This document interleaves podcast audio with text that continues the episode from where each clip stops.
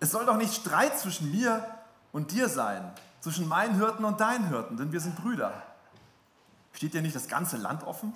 Trenne dich von mir. Willst du zur Linken, so gehe ich zur Rechten. Und willst du zur Rechten, so gehe ich zur Linken.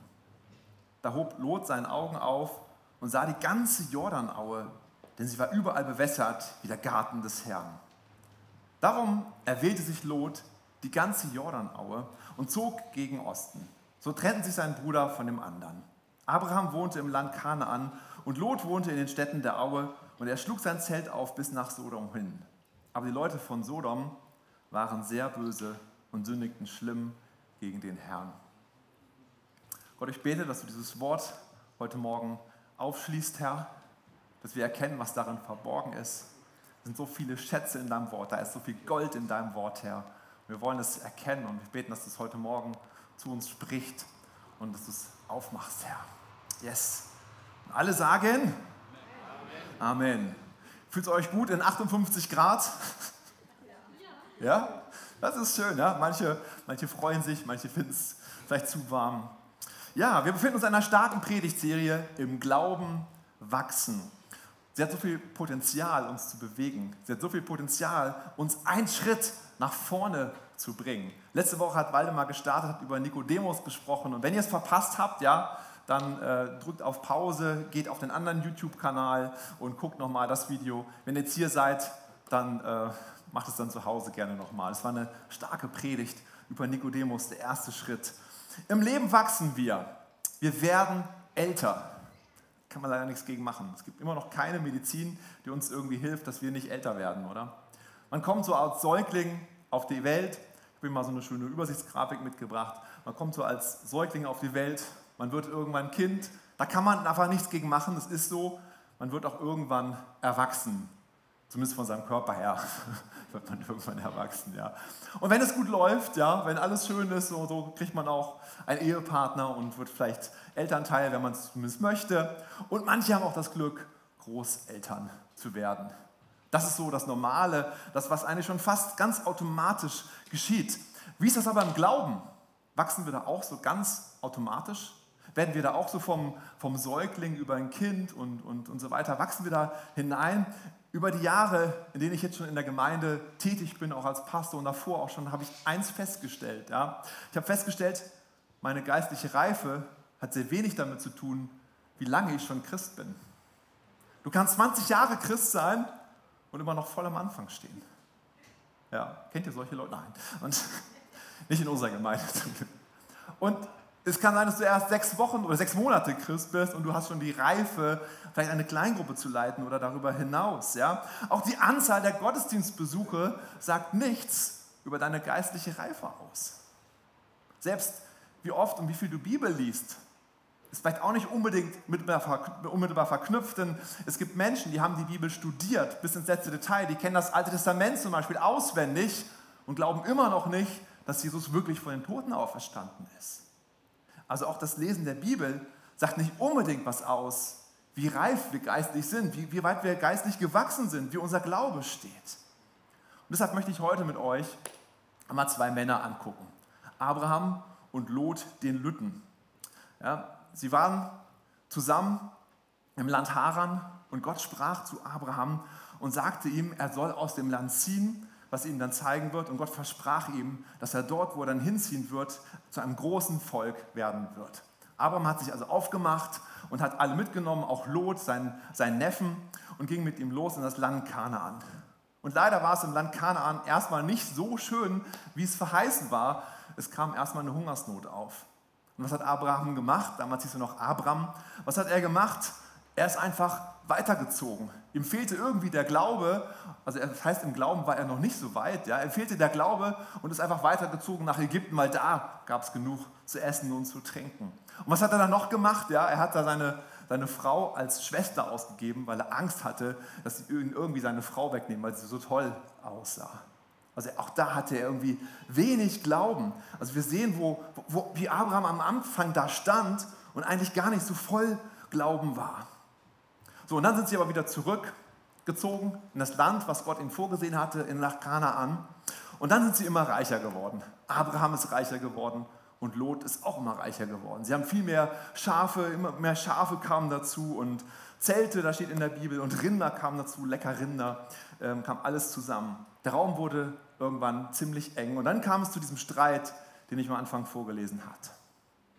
Gott führt uns immer wieder gerne mal an solche Situationen, an solche Momente, wo irgendwie ein Konflikt da ist, eine Situation, die, die nicht so leicht zu lösen ist. Und das sind Momente, wo wir uns entscheiden können, wie gehe ich damit um? Wachse ich aus dieser Situation oder wachse ich vielleicht nicht? Und hier ist so Lots erste Wachstumschance an dieser Situation. Wie sind Lot und Abraham denn damit umgegangen? Lot hat gar nichts gemacht. Wir lesen nichts von Lot, wie er irgendwie aktiv geworden ist. Er hat einfach abgewartet. Ja, ihr müsst euch vorstellen, seine Hirten, die haben sich gestritten mit denen von Abraham und da war Streit und immer wieder war schwierig und das war alles eng und so. Lot macht nichts. Er war reaktiv. Er hat gewartet. Was ist das Gegenteil von reaktiv? Proaktiv. Ihr seid noch ein paar, sind noch am Start, das ist gut. Das Gegenteil von reaktiv ist proaktiv. Und was war Abraham? Er war proaktiv. Er ging das Problem an. Er machte einen sehr zuvorkommenden Vorschlag. Ja? Den muss man sich mal auf der Zunge zergehen lassen. Er sagt, suche du das Land aus, was du willst, und ich nehme das andere. Gehe du zur Rechten, dann gehe ich zur Linken. Gehe du zur Linken, dann gehe ich zur Rechten. Das war richtig gefährlich. Aber es war auch großzügig und total demütig. Warum hat er das gemacht? Ich glaube, er wollte den Frieden der Familie wahren. Und das war ihm wichtiger als das ganze andere. Wir merken, Abraham, er ist schon gewachsen in dem Moment. Er hat eine gute Entscheidung getroffen. Ja, er wollte den Frieden wahren für die Familie und hat sich dadurch gesagt, entscheide du und ich nehme das andere. Was für ein guter Impuls auch für uns, vielleicht den Frieden der Familie höher zu nehmen als das, was mir vielleicht gerade eigentlich sonst so wichtig ist. Und was macht Lot? Wir lesen, er hebt seine Augen auf. Eine schöne Formulierung, ja. Hebe deine Augen auf.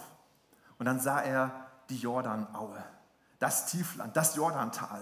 Dort war viel Wasser und deshalb gab es dort besonders reichen Pflanzenwachstum. Das muss also richtig schön ausgesehen haben, wie so eine Oase in der Wüste. Ja, vielleicht sah es hier so aus. Ich habe mal ein Bild mitgebracht. Ja, natürlich nicht ganz so, aber vielleicht fühlte er sich so, dass es so da aussah, so schön die Jordanaue, da will ich hin. Oder vielleicht noch ein anderes Bild so, ja. Oh, das ist doch, wenn man das sieht, dann möchte man doch sofort hingehen, ja.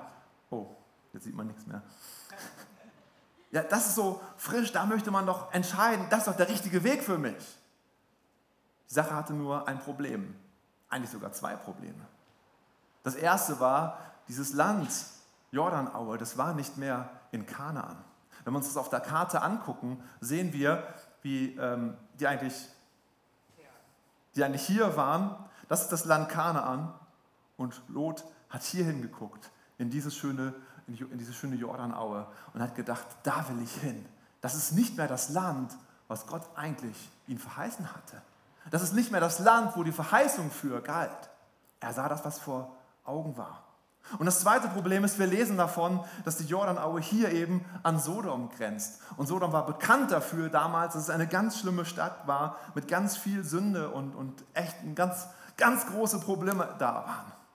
Abraham ist gewachsen. Er hat Gott vertraut, dass er es schon machen wird, weil er sich um den Frieden der Familie kümmert. Und Lot dagegen hat sich davon blenden lassen und hat das gemacht, was vor seinen Augen war.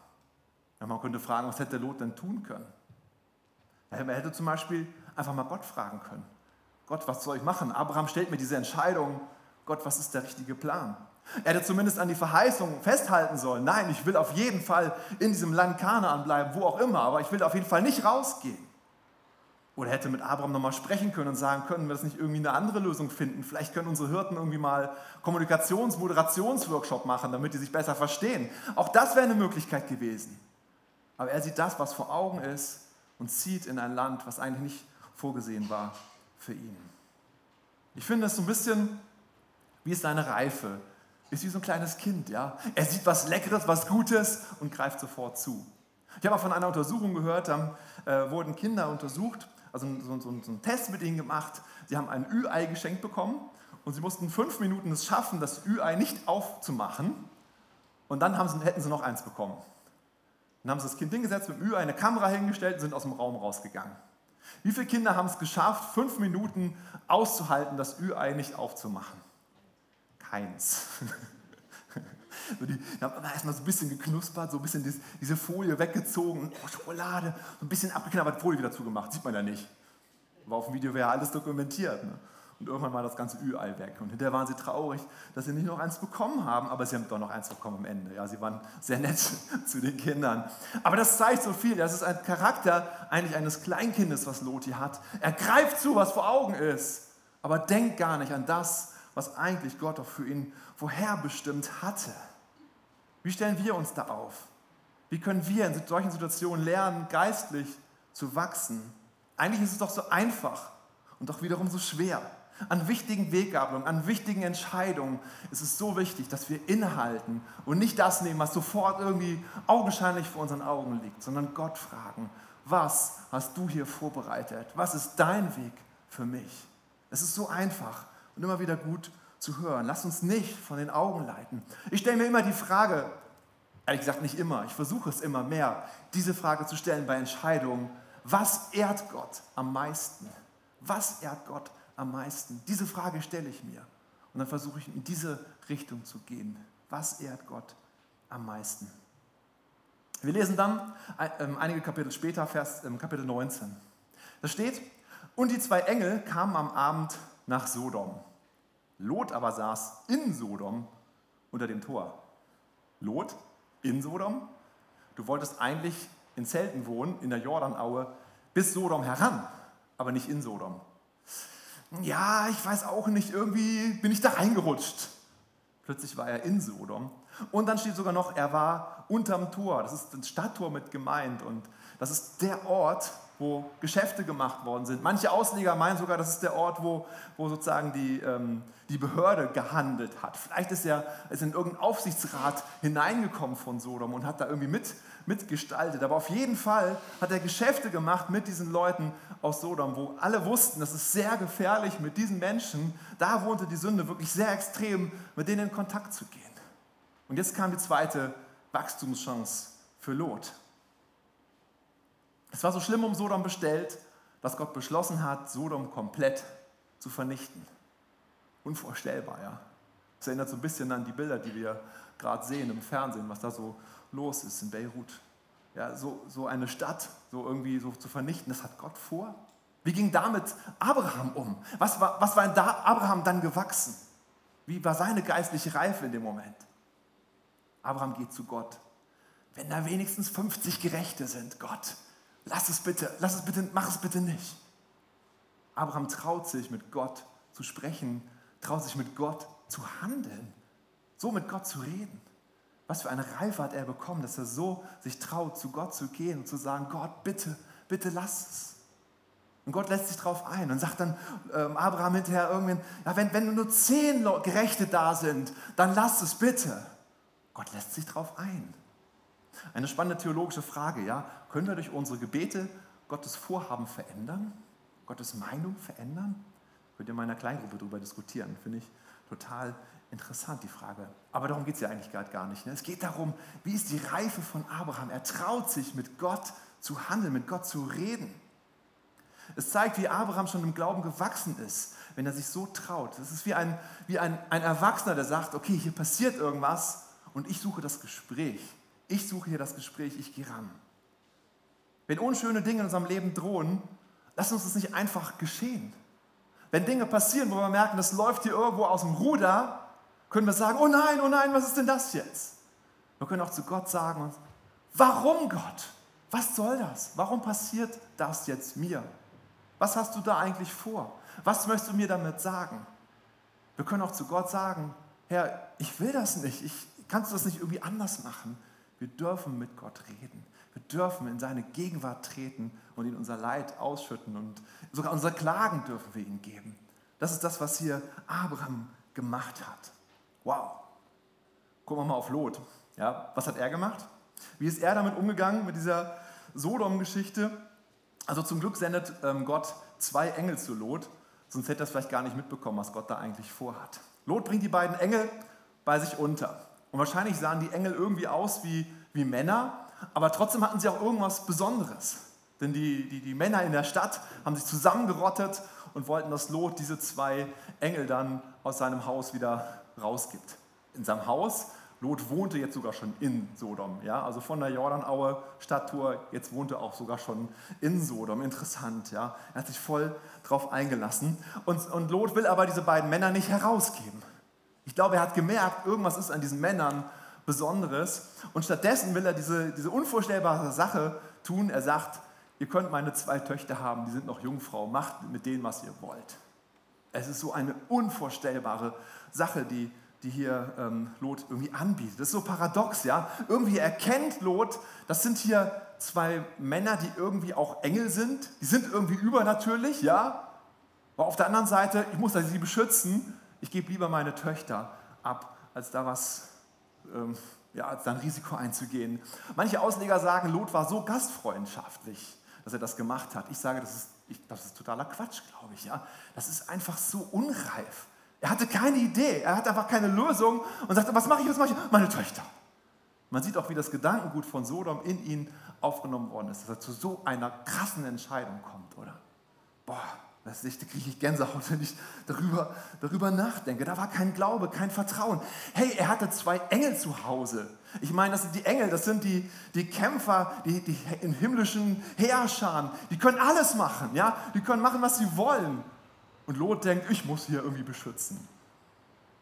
Er hätte einfach die Engel rufen können. Hey, kommt mal her, kümmert euch mal bitte mal kurz um das Problem hier.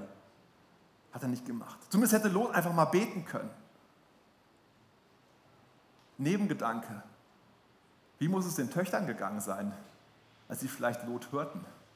Damals gab es nicht so Fenster und so, es war nicht ganz dicht, sondern ich glaube, die haben es, kann man gut vorstellen, dass sie gehört haben, was der Vater über ihre Töchter ausgesprochen hat.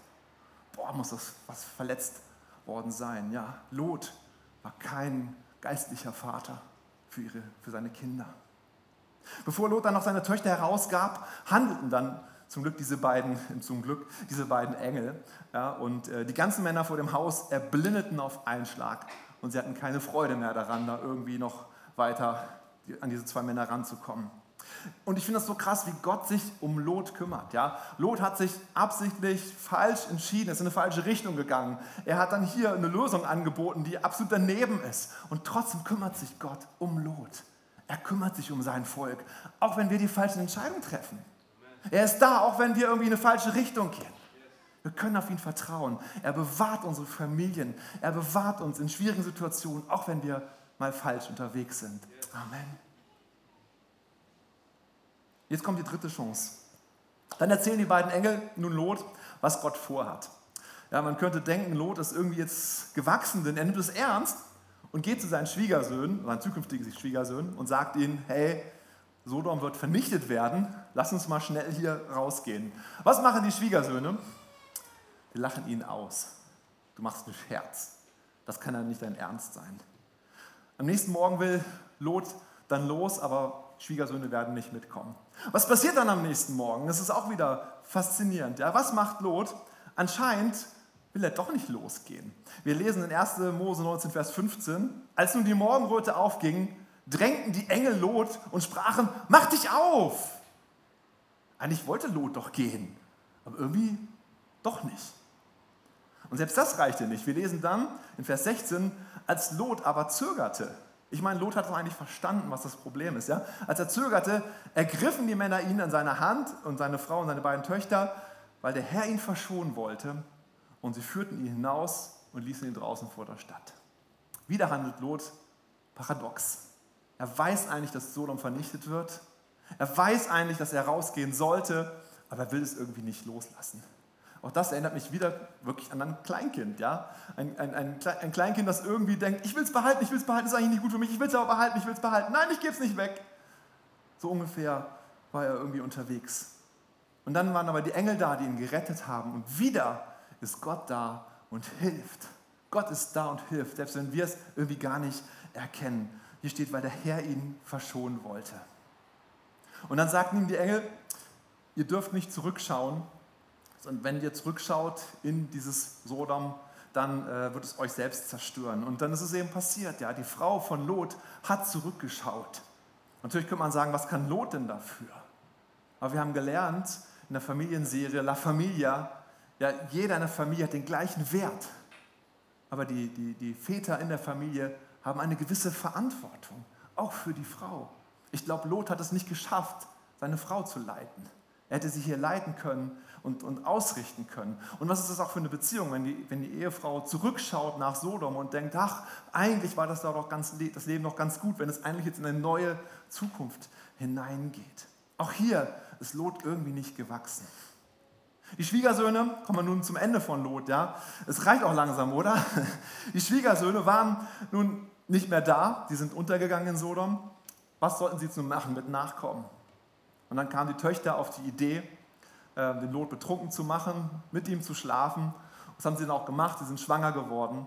Und auch hier frage ich mich, wie, wie, wie kann das sein, dass Lot sich darauf eingelassen hat, so viel zu trinken, dass er überhaupt gar nichts mehr mitgekriegt hat. Er sind irgendwie so, der mir so besoffen gemacht, dass er es gar nicht gemerkt hat, so steht es in der Bibel. Und es zeigt auch wieder, wie der Charakter Sodoms auch in die Kinder aufgenommen worden ist, wie sie da gehandelt haben. Kein Glauben, dass Gott irgendwie anders wirken kann und anders für Nachwuchs sorgen kann. Sie haben es versucht, selber irgendwie hinzukriegen. Es ist irgendwie traurig, ja, und dann endet so eigentlich das, was von Lot im Alten Testament steht. Fassen wir das mal zusammen. Lot musste mehrfach von Gott gerettet werden, weil seine Entscheidungen nicht gut waren. Er hat sich von dem leiten lassen, was vor Augen war. Er hat sich so von dieser schönen Jordanaue verführen lassen. Und schließlich konnte er seine Umgebung auch gar nicht positiv beeinflussen. Seine Schwiegersöhne lachten ihn aus. Ja, seine Frau hat er nicht leiten können. Seine Töchter haben irgendwie diesen Charakter Sodoms aufgenommen. Und er hat auch irgendwie keine Menschen aus Sodom mit retten können. Er ist nur als seine Familie ist rausgekommen. Er ist nicht weitergekommen als geistlicher Vater. Er ist nicht dahin gekommen, andere wirklich an die Hand zu nehmen. Und dennoch ist sein Name vorhanden im Neuen Testament. Dennoch wird über ihn geschrieben im Neuen Testament. Petrus schreibt über ihn. Da steht 2. Petrus 2, Vers 7, nur ein hat er gerettet, den gerechten Lot der unter dem ausschweifenden Leben jener gewissenslose Leute litt. Was ist der Blick Gottes auf Lot? Er sagt, er ist gerecht. Er ist gerecht. Er ist gerecht. Dieser Mann, der alles vergeigt hat, der nichts hinbekommen hat, er ist gerecht. Wie sieht Gott uns? Gott sieht uns durch Jesus. Gott sieht uns durch das vollkommene Opfer. Und egal, wenn wir wachsen oder nicht wachsen, wir sind in Gottes Sicht gerecht gesprochen. Wir sind gerecht gemacht. Wir brauchen jetzt keinen Druck zu empfinden. Oh, ich muss irgendwie wachsen. Jens Martin redet über Wachstum, Predigtserie, im Glauben wachsen. Ich muss, ich muss. Überhaupt nicht. Wir sind gerettet, wir sind gerecht gemacht. Ich denke aber, ich möchte euch Hunger machen. Ich möchte euch faszinieren davon, zu überlegen, wie kann ich aber wachsen? Ich möchte vielleicht wachsen. Lass uns das Bild nochmal anschauen, was wir gesehen haben von den, von den ähm, genau, super Svenja, Hammer, genau das meinte ich, genau. Wie sind hier so die normalen, die natürlichen Wachstumsverhältnisse? Das können wir übertragen auf das Geistliche. Ja, gucken wir mal auf das nächste Bild. Was ist hier, was ist hier los? Wir sind erstmal tot, geistlich tot und wir werden neu geboren. Das ist das, was wir letzte Woche gehört haben, hier Nikodemus. Er ist hier ein geistlicher Säugling geworden. Er hat angefangen, so überhaupt so zu, zu krabbeln, erstmal so als Babychrist. Ja? Und dann haben wir hier das geistliche Kind, Kleinkind, auf sich fokussiert steht hier. Das ist genau das, was wir bei Lot festgestellt haben. Lot ist auf sich fokussiert. Es ging immer nur um ihn. Er hat immer nur geguckt, was ist für mich jetzt gerade ganz toll. Das hat er umgesetzt. Und hier ist er stecken geblieben. Er ist nicht weiter gewachsen. Was ist der nächste Schritt? Das heißt, ein geistlicher Erwachsener zu werden, reif zu werden in seinen Handlungen. Und dann der nächste Schritt, damit es nochmal interessanter, geistliche Vater, geistliche Mutter zu werden. Das ist unsere Berufung für uns. Das hat Gott in jeden von uns hineingelegt, andere Menschen an die Hand zu nehmen, für sie da zu sein, ihnen zu helfen auf dem Weg hier lang. Jeder von uns hat diese Begabung bekommen, geistlicher Vater, geistlicher Mutter zu werden und einfach andere Menschen an die Hand zu nehmen. Und irgendwann haben auch die Großeltern, ja, das heißt dann multiplizieren, indem sie andere helfen, wieder Menschen zu Nachfolgern zu machen. Und das ist das, was eigentlich geistlich wachsen auch bedeutet. Geistlich wachsen heißt auf jeden Fall, so wenn man es aus der Bibel herauslesen, heißt die Liebe zu Jesus wird größer. Daran erkenne ich, dass ich geistlich wachse. Ich erkenne es daran, dass meine Liebe zum Menschen größer wird. Menschen sind mir nicht irgendwie ein Objekt, um irgendwas hinzubekommen, sondern Menschen sind für mich wertvoll, werden immer wertvoller in meinem Auge. Daran merke ich, ich wachse geistlich. Und das Ergebnis eigentlich, diese Frucht davon ist, dass wir als Säugling, Kleinkind, junger Mensch werden und dass wir andere Menschen an die Hand nehmen. Stellt euch vor, wir sind eine Gemeinde, wo wir alle zusammen uns gegenseitig an die Hand nehmen. Wo nicht einer steht und sagt, ich weiß gar nicht, wie das geht. Jesus, wie bete ich eigentlich? Und dann steht jemand anders da, du, ich helfe dir, legt den Arm um ihn und sagt, ich bin für dich da. Kannst du jede Frage stellen. Du kannst gucken, wie wir es machen. Du kannst zu uns zur Familie kommen. Guck einfach mal zu. Wow, wäre das gut. Das ist so mein, mein Traum, mein, mein Wunsch, dass ich habe, so dieses Familiengemeinde wirklich so zu leben, dass wir geistliche Eltern sind füreinander. Und so, dass jeder, der hier neu hineinkommt, hineingenommen wird in dieses Beziehungsnetzwerk. Das ist eine Stärke. Und es fängt damit an, dass wir eben sagen, an diesem Punkt auch hier, Kleinkind, zu sagen, ich möchte lernen, richtige Entscheidungen zu treffen. Wenn ich das lerne, dann werde ich hier ein junger Mensch, ich werde erwachsen und kann irgendwann Vater, Mutter werden. Es fängt an, dass wir immer wieder überlegen, was ist hier die richtige Entscheidung? Und die richtige Entscheidung ist eben nicht das, was auf sich fokussiert, wo man guckt, so, das ist die Jordanaue, das ist das, wo ich jetzt hin will, sondern zu gucken, was Gott möchte, was Gott am meisten ehrt. Amen. Amen. Ach, lass uns beten.